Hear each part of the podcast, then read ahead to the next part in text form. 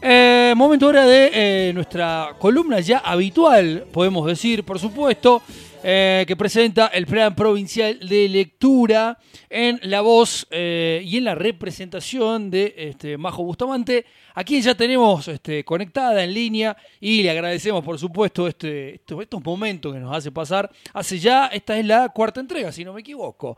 creo, creo, creo que estoy en, en lo cierto. Majo, ¿cómo estás? Bienvenida. Buen día, ¿qué tal? Sí, cuarta entrega estamos. Ahí va. Estoy, bien con las cuentas entonces. ¿Cómo estás? Todo bien, ¿ustedes chicos? ¿Qué tal? Bien, transitando este pseudo feriado este, muy, muy este, amigablemente. Es como una media, ¿no? Un feriado a media. Estamos todos ahí en media máquina. Claro, haciendo, trabajando un poco, sabiendo que ya después viene y entra lo mejor del fin de semana y largo encima, así que oh, todos ahí esperándolo. Hermoso, ya, ya huele asado por toda Salta.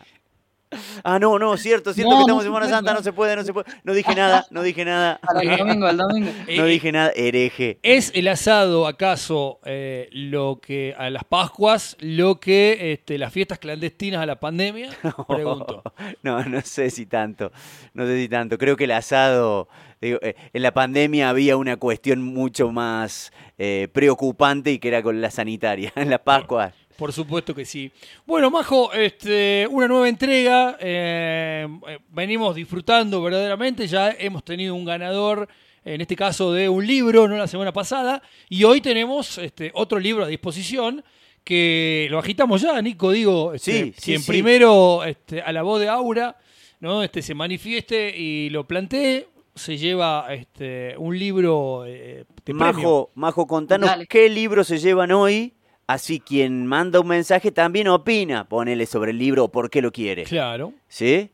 Bien, la semana pasada estábamos eh, entregando uno que era de historietas, ¿verdad? Ahora vamos a hacer como un pequeño cambio Bien. y nos vamos por un libro de Mariquita Sánchez de Thompson que se llama Intimidad y Política.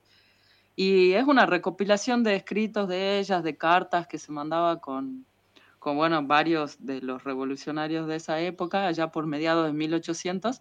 Así que en realidad nos pone de manifiesto cómo era la situación política e íntima en esa época, ¿no? En, Buenos Aires, en plena Revolución de Mayo, posterior, y, esos momentos como tan definitivos para la, la identidad nacional, ¿no? Bien. Así que cambiamos totalmente en esta semana las eh, aquellos y aquellas que estén interesados en cuestiones políticas, por ahí podrían agitar con un mensajito para pedir el libro. Eso, en, la historia, obviamente es una, una, mujer que escribe de la historia argentina y sobre la política. Así que genial. Ya saben, el primero, primera que manda un mensaje, opinando además y por qué quiere el libro, por qué le interesa, se lo lleva, se lleva el libro entonces que nos eh, obsequia el plan de lectura. Bien, Majo, Buenísimo. Así es, así que el primero o la primera se lo va a llevar. Eh, y ahí tiene que ser alguien que le interese además esa época tan rara de nuestra historia, ¿no? Es como, mm. no sé a ustedes, pero a mí me cuesta un montón entenderla todavía cada vez que la he estudiado. Sí. Como que este, rosas y no sé qué. Bueno, se estaba prefigurando la identidad nacional, claro. Así es. Claro, Azules y colorados, después federales y unitarios, los federales que eran unitarios, los unitarios que eran federales. ¿Y dónde lo encajás Rosas en esa? Porque hay un sector, el peronismo, que lo realza, pero también, eh, ¿en dónde estaba? Si en los unitarios, los federales, ¿qué, ¿sobre qué y qué, para, para, qué peleaba, si estaba con los ingleses o no. Bueno, toda una cuestión, viste, extraña que todavía no podemos descifrar y que es parte de, de nuestra historia y de nuestra identidad y constitución, ¿no? Sí, así es. Y ahí, bueno, también se, se puede ver un poco de esto en los escritos de Mariquita mm. Sánchez de Thompson. Así que quien está interesado, que se comunique para llevarse el libro. Y hablando de Rosas, otra que escribió sobre Rosas fue María Kodama, que ustedes anticipaban que hoy íbamos como a hablar un poco de ella y de Borges.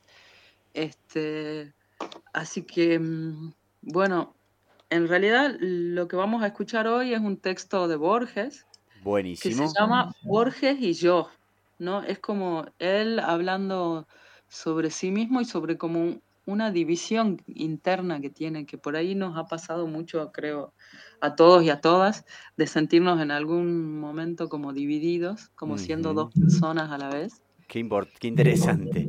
Ajá. Así que ese es el, como el texto que vamos a compartir hoy, ¿no? Y queríamos traer también un poco eh, esto de, Borges, porque se estuvo hablando mucho de su obra en estos últimos días, justamente por la, muerte de María Kodama, que era la que estaba a cargo de sus derechos de autor y, de toda su obra, ¿no? Sí, sí, así es, estuvimos hablando, recordando y también recordando un poco la historia de, María Kodama y sobre todo los entretelones de qué sucederá con, con, el legado, con lo que deja eh, su historia todo lo que, lo que ella hizo, pero sobre todo lo que hizo Jorge Luis Borges.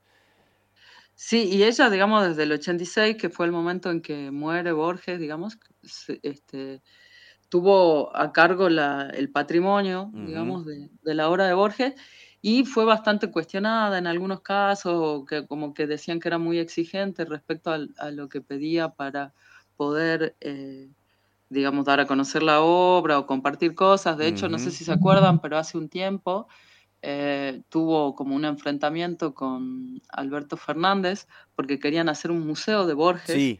Y ella sostenía que eh, los manuscritos que querían publicar en realidad se los habían robado a Borges, se los había robado una, una empleada doméstica y, y, que el empresario que los tenía, bueno, no los tenía de buena fuente, digamos, así que fue todo un, conflicto al respecto y, obviamente como ella era la que tenía la última palabra, no se hizo el Museo de Borges, pero bueno, ahora va a empezar, me parece, todo de nuevo a, dar vueltas respecto a, la obra de Borges, ¿no? Y bueno, en eso nosotros quisimos también meterle fichas ahí Buenísimo. y, compartir un poco de, de su obra, porque bueno, es considerado uno de los de las figuras claves, ¿no? No solo de la literatura hispanoparlante, sino de, la literatura universal.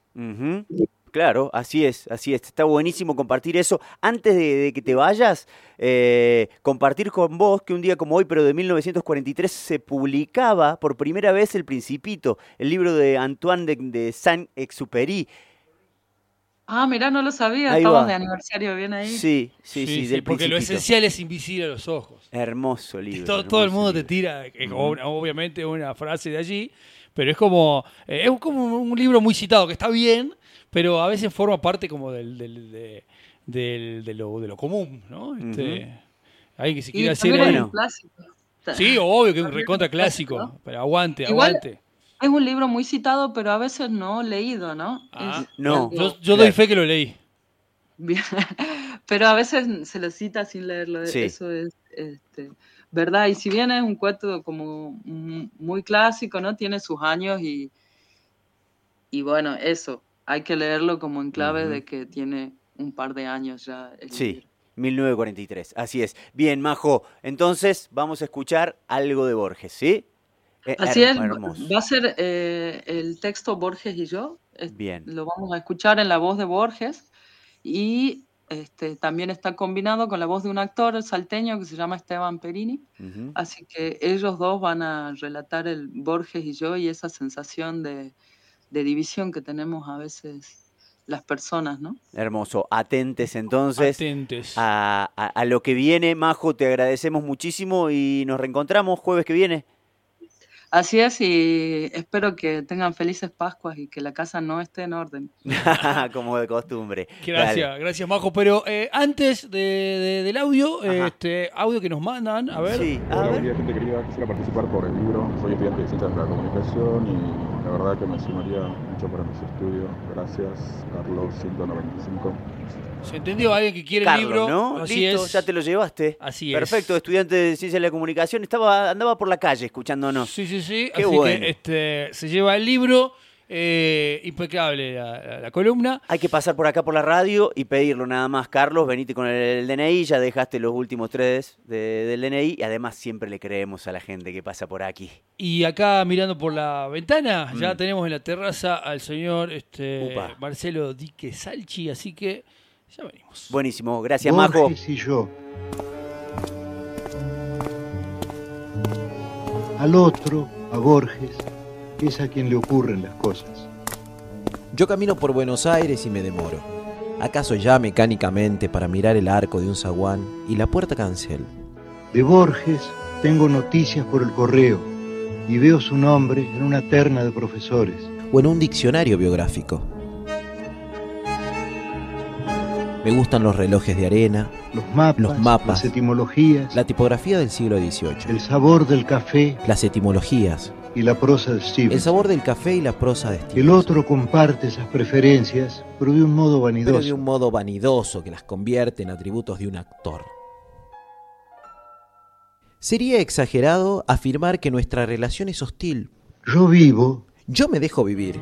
Para que Borges pueda tramar su literatura y esa literatura me justifica. Nada me cuesta confesar que ha logrado ciertas páginas válidas. Pero esas páginas no me pueden salvar. Quizá porque lo bueno ya no es de nadie. Ni siquiera del otro, sino del lenguaje o la tradición. Por lo demás, yo estoy destinado a perderme definitivamente. Y solo algún instante de mí podrá sobrevivir en el otro. Poco a poco voy cediéndole todo, aunque me consta su perversa costumbre de falsear y magnificar. Espinosa entendió que todas las cosas quieren perseverar en su ser. Todas las cosas. La piedra eternamente quiere ser piedra y el tigre un tigre. Quieren perseverar en su ser. Yo he de quedar en Borges. Yo he de quedar en Borges. No en mí. Si es que alguien soy. Si es que alguien soy pero me reconozco menos en sus libros que en muchos otros, o que en el laborioso rajeo de una guitarra. Hace años yo traté de librarme de él. Yo traté de librarme de él. Y pasé de las mitologías del arrabal a los juegos con el tiempo y con lo infinito.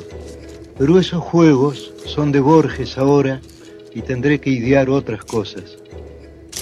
Así mi vida es una fuga y todo lo pierdo y todo es del olvido o del otro. No sé cuál de los dos escribe esta página.